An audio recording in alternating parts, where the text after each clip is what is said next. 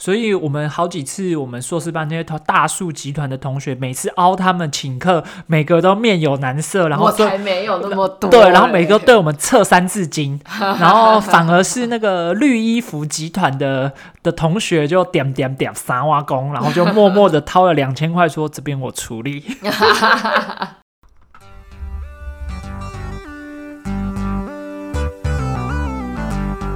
大家好，talk 东 talk 西，talk 南 talk 北，我们是社畜大叔湘潭市，我是 Tony，我是阿翔。大家好，我是 Tony。大家好，我是 A 妈。嗯，过完年，其实很多同很多朋友都在这时候已经选择离职，或是已经到了新的工作上面就定位。那其实，在这个时候呢，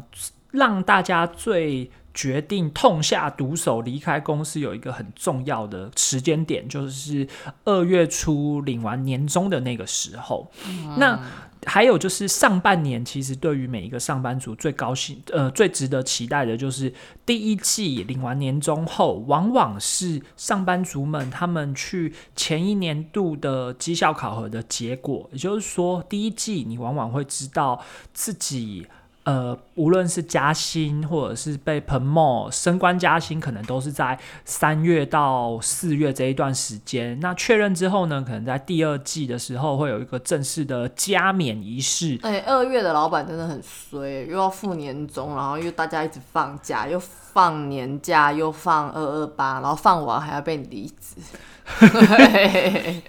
可怜的老板们。所以比较会算的老板都叫你那个三月第一号到职啊。对对对，或者是要离职的，就是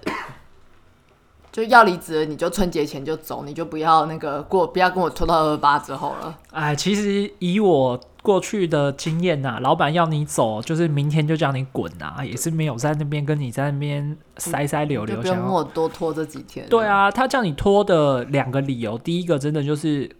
他真的他找不到人接啦，二来是他希望你真的就抓交替，抓一个人来补啊。哦，如果你如果你这个位置真的是很重要的一个业务的位置的话，其实他一定是很焦虑，用这个方式来处理。如果不是，其实他真的就是完全不在乎你啊，就就掰了就走了这样。对啊，你看我这种这么长把公司做倒，还有这么长把团队做倒的经验，老板前面的布局都已经先布局好，然后我自己心中也一定有个底嘛。像是他开始把我这组的人力都调走啊。哦，然后就架空你，对啊，你看架空开始做冰箱啊，然后冰箱做久了，你就知道说，哦，原来冰箱这么冷啊，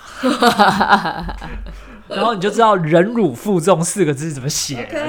好，Anyway，我们来回到刚刚说的年终这一件事情。Emma 过去有年领过那种很满意的年终吗？没有哎，其实我以前的公司的年终都比较是台湾传统那种企业，就是可能比如说。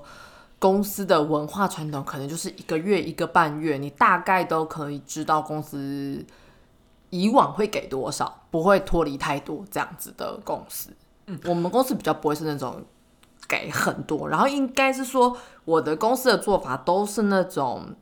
当月份就给你奖金，你这个月做好，你当月份就已经会有一些 bonus 可以拿，所以不会拖到年底给你给你年终。我过去有从事有一家公司，因为它算是呃公股的公司，所以那家公司有一个有趣的行为，有趣的事情就是，他把年终的呃年，就是他你的年薪是十二加二，然后是写在工作契约里面的，所以他当时在谈薪水的时候就已经把两个月的年终一起对。写进去了，对。然后那件事情，也就是说，其实他也就不会多，你就是每年就是撑到那个时候，他就是多，你就多拿两个月薪水。就可是，所以如果你你年的中间你六月离职，你就是只能拿六个月，你也不会拿到七个月的薪水。哦，你这个问题问的非常好，他就是对对，就是就是这样。可是有一天，我们就有一个聪明的聪明的财务，他要离职，所以说他其实在那件事情离职上。你的薪水应该是用十四个月来算，也就是说，你如果在年的中间离职，你应该是要用七个月的薪水来补给他最后一个月薪水，而不是用十二个月的薪水。所以他应该要用一年的，就是你你做了一半的时间，就是五十趴的时间，然后就用十十四，然后乘以五十趴的时间。对。对，依照法规是这样计算，所以那个时候那个那个聪明的财务离开的时候，的确就跟公司闹得很不愉快，因为公司就付的非常嗯干弯，就多那一个月薪水要我们干弯。就啊，当然就是公司状况不好嘛。OK，然后公司状况那时候不好，然后又要求员工来签说更改工作契约。要走了才要更改工作没有，就这个这个人走了之后，他要现在留留在公司所有的人都签说以后如果我要走，没有满年底，我就是六，我就是一半这样。什么，就是把你直接那两个月的薪水直接从工作契约里面拿掉。以后都没有，以后都没有，然后跟你说，呃，公司就是不会写在工作契约里，可是我们实际上还是会给你一个口头的承诺。谁要签呐、对啊，那个其实就是，尤其公司那时候状况状况不好啊，嗯那状况不好更没有人更没有人愿意相信啊。因为像我后面有待过那种公司状况真的很不错，那公司去的时候就会跟你说，我们原则上原则上年终就是三个月，嗯原则上那往年都有达到，叫你不要担心。嗯嗯，这种你会相信吗？这一种就是看公司的牌子啊，因为我当初待的那个公司牌子，我觉得我还信得过他。嗯对啊，对，所以说其实我想到年终让我最不满意的年终，是我有领过那种四百八十块的年终，你确定那是年终？我非常确定不是什么吃尾牙的不是交不是通费，。我还打电话问人资，就是那一年就是你是刚去三个礼拜是不是？对我刚去三个礼拜，哦，OK。然后而且重点是我觉得很靠腰的一点是 说。给你，我觉得他不错啊。没有，那时候很靠腰的是，我去谈的时候，公司跟我说，那不那一个月就是嗯最终一，因为我原本那个公司，我就等于是带枪投靠，有点跑跑的有点急，不然嗯嗯，你应该会撑到你领完年终。对对，对，可是他他那时候开给我，除了除了年终这件事情之外，其他的条件和发展性我都觉得比原公司好，嗯所以我也不知道现在回头看，我还是会觉得。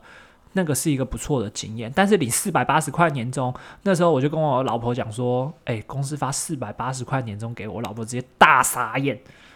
然后所以你的感觉是说四百八十块不如不要给你的意思吗？那感觉很糟哎、就是不给你，可能给我一个理由说啊，因为我们是以可能到职日是十十一月三十，那我是十二月五号到职，所以我就是只能我就是没有年终。哦，未满一个月不发。对，所以我可能觉得我还舒服一点。你发四百八十块，就像你刚刚讲，人资就跟我说，哦，你我们因为是到十二月三十号，那你是十二月五号到职，到职的人，我们接下来就是用带在职天数算。哼，那就靠腰嘞，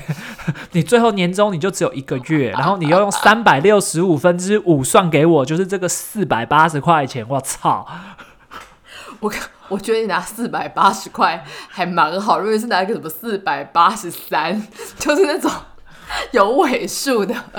当时肯定有尾数啦，只是我我已经不记得了，但我觉得有尾数真的很高背。超靠北的啊。那只是后来公司就后面那个公司还不错，因为前三个月公司真的很苦逼啊。那真的时候公司真的就是百废待兴，然后很辛苦，所以公司那时候后来又做了一个员工旅游来补我们这些人，变成说你原本十一月之前的第一批的员工，那。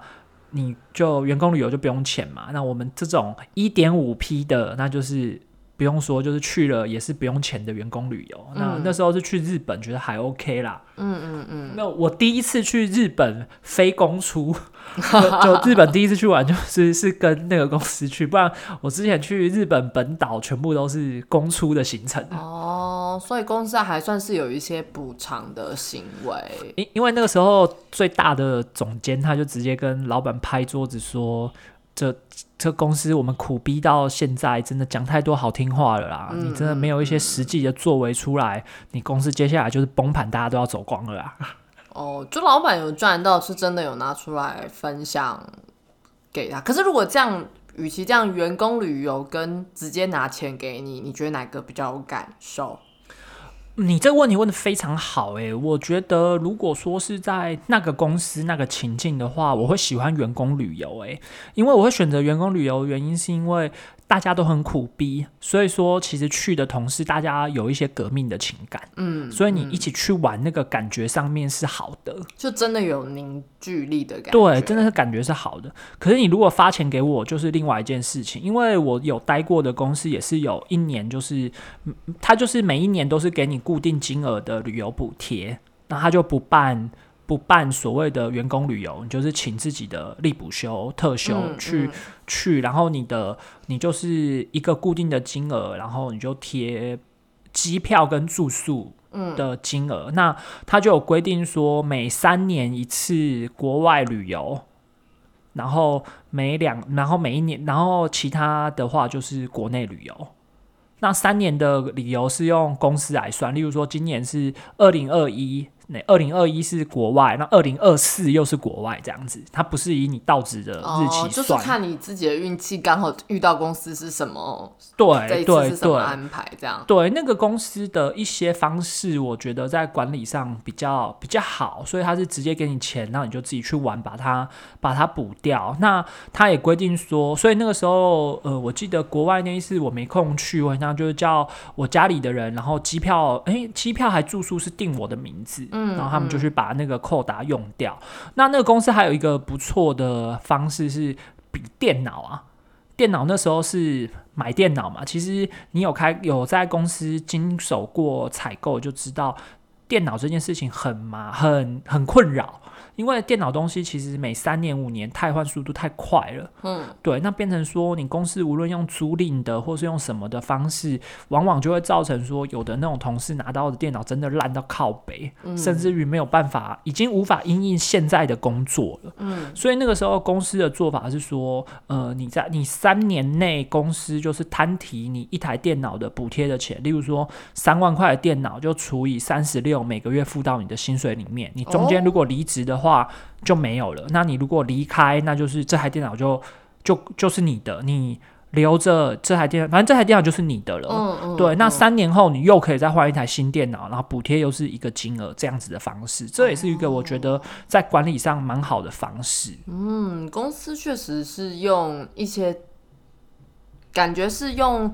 钱，然后但是再帮你们减轻一些你们的负担，然后但这些钱你们可以挪做你们实际真实的花费上面。对，因为这件事情其实最一开始是我在很比较菜鸡的时候，我有听过那种呃科技公司的高管，他们可以可以公司会配车，也是用类似的方式。那我那时候小时候不懂事，就说啊，这个某某副总，因为我们那时候当工读生嘛，那嗯就会归什么某某副总管，然后副总也会出来跟大家巡逻，就是展场的时候会来看看大家，跟大家握一下手。嗯嗯嗯然后我们就说啊，副总好小气哦，公司配六十万买车，他就买六十万的车。我后来知道，敢这样才聪明。对啊，公司配多少，他就是花费。对啊，因为我后来在那个配电脑公司，有看那个每个小朋友，那种年轻人第一份工作，每个都给我买 MacBook Pro，那我心中 always 是你，还自己贴钱下去，对，你还自己还贴了一倍的钱，我心中嗯 always 是，哎、你这是摊提三年，你在公司会不会当三年，我都不知道、哎。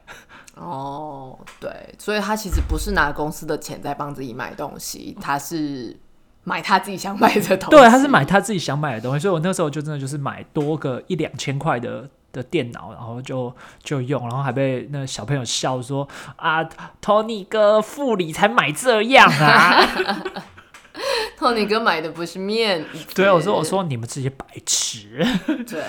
但，我觉得那个，因为台湾有时候业界会新闻上会报一些什么呃什么公司领十个月的年终啊，七个月、八个月年终啊，有时候大家就会很羡慕说。那个都不是我的公司，那都不是我的命。可是我觉得能够领到这样的年终的公司真的是少之又少啊。其实真的不是每一间公司都能有这么好的机会可以领到这样子的年终。其实你也不用看新闻嘛，你看我们硕士班的那些同学，很多人在那个大树集团上班嘛。没有没有，我跟你讲，我一定要强烈的说，就是大树集团的报的这个新闻的年终，跟我们的同学们领到年终是不一样的，所以我们同学比较多吗？比较少，一定的啊，因为是不同的部门。还不止不同的部门，还有年资也有关系。对，而且因为银行人寿也是不一样的。对，它的银行、投顾、证券、人寿都是不同的单位和不同的事业体，然后还有就是它搭配起加成的一个年年资的计算方式，那个都会造成它十个月、十二个月，然后其实普遍而言，年大家可能都还是领个三四个呃两三个月这样子的年终对，所以媒体当然是挑最高的报，可是他没有讲到那个最普通的人，他可能还是。比较一般的年终啊，因为这样子的报法其实是对于公司的一个正向的力量，就是说，哎，公司很赚钱，但实际上里面并不是那么一回事。所以我们好几次，我们硕士班那些大数集团的同学，每次凹他们请客，每个都面有难色，然后我才没有那么多，对，然后每个对我们测三字经，然后反而是那个绿衣服集团的的同学就点点点三挖工，然后就默默的掏了两千块，说这边我出。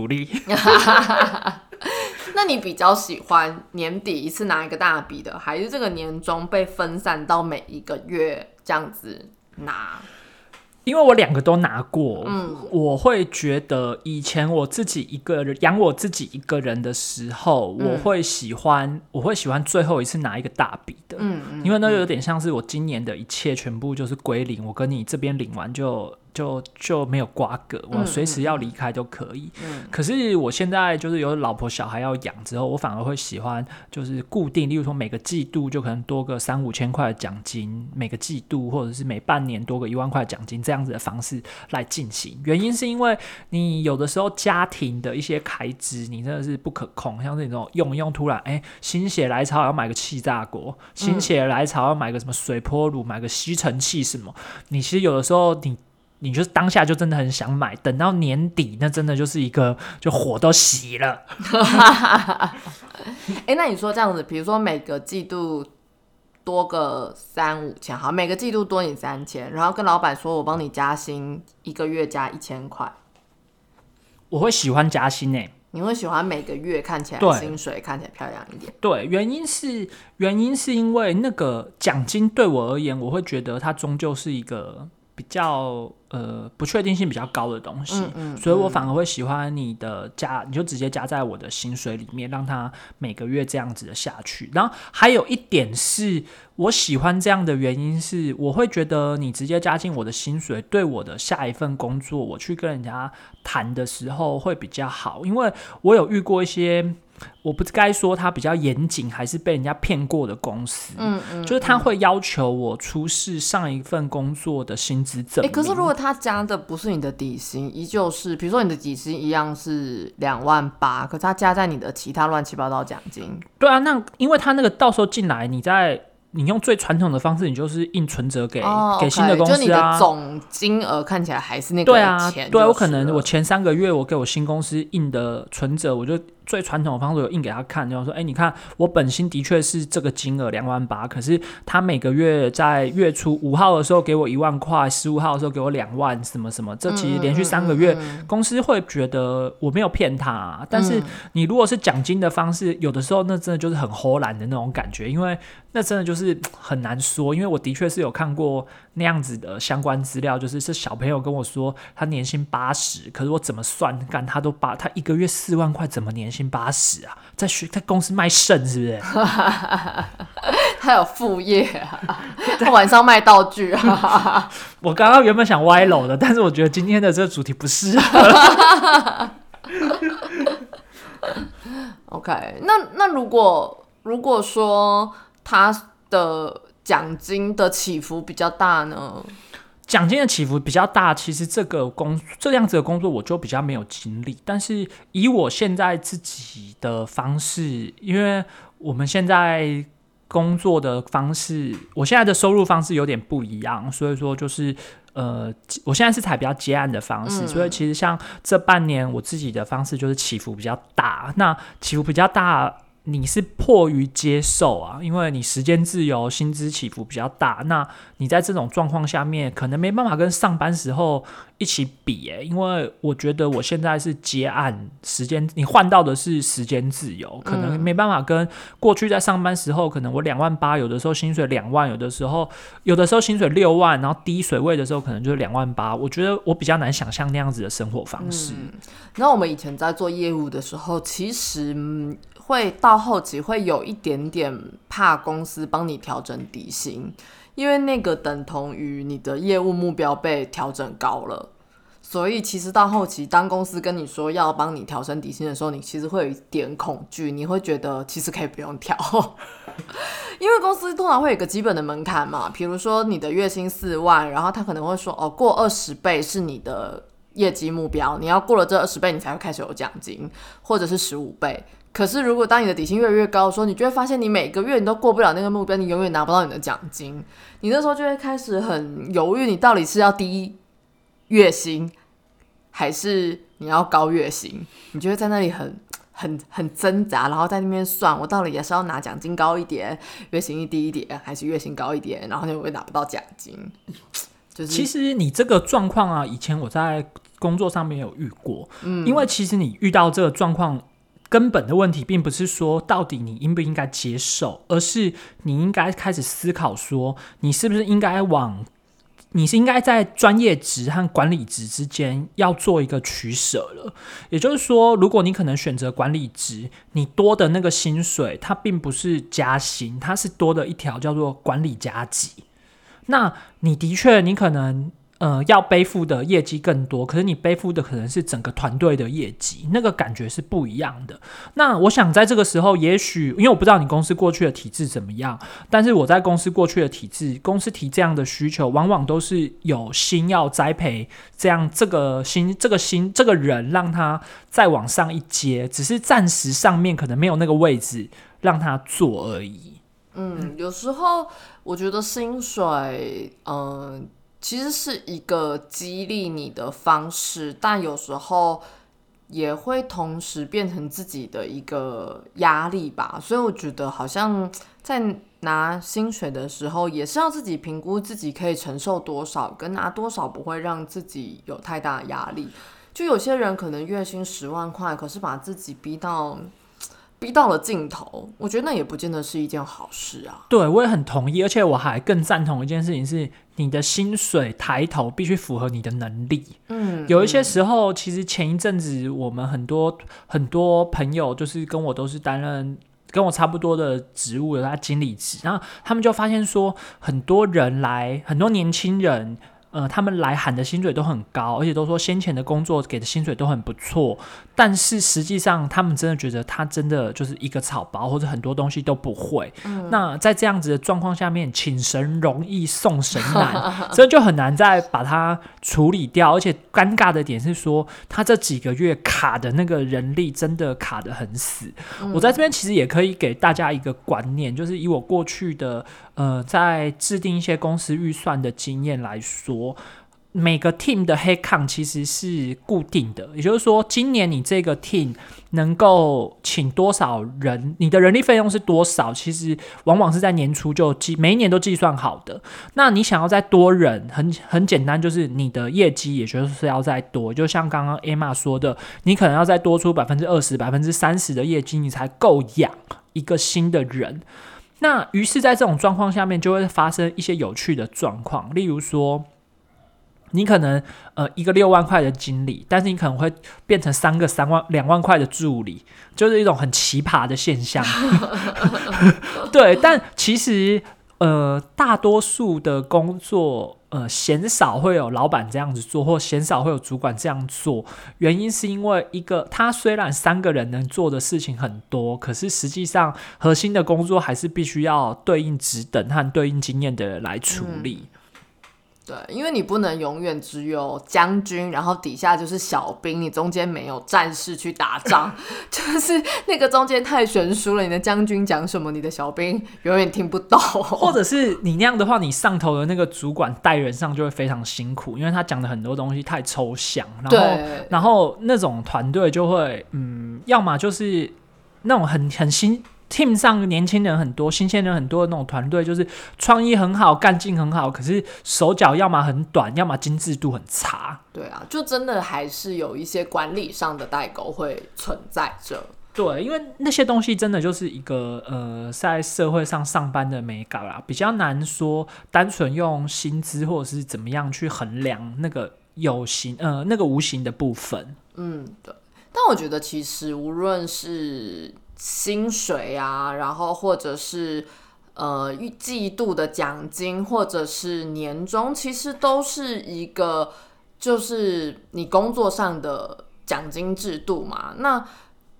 我其实觉得它不能够被当成你选择工作就换工作的标准啦，应该这么说。就有些人会。我们上其实前面一节也讲过，说有些人是因为为了领年终奖金而不换工作。其实我们觉得这也不见得是一个好的准则。你看到你喜欢的工作，一个好的职位，你不应该为了这个奖金而停留在这里，你应该去寻找更好的位置、更好的机会。那年终奖金应该是在你谈工作的时候就谈好的你的。奖金制度，然后如果你有更好的机会，你就应该去选择更好的位置，来找到更适合自己的地方。对，没错，这其实就是像我在以前在 team 上很常告、很常跟 team 上的人说，你其实你应该思考的是说，你今天要的是一个 job，你如果只是要一个 job 的话，你其实就是像你真的就是去衡量他每个月的薪水钱多或少，那就是一个 job。那你也不要放太多力量在上面，它就是一个 job。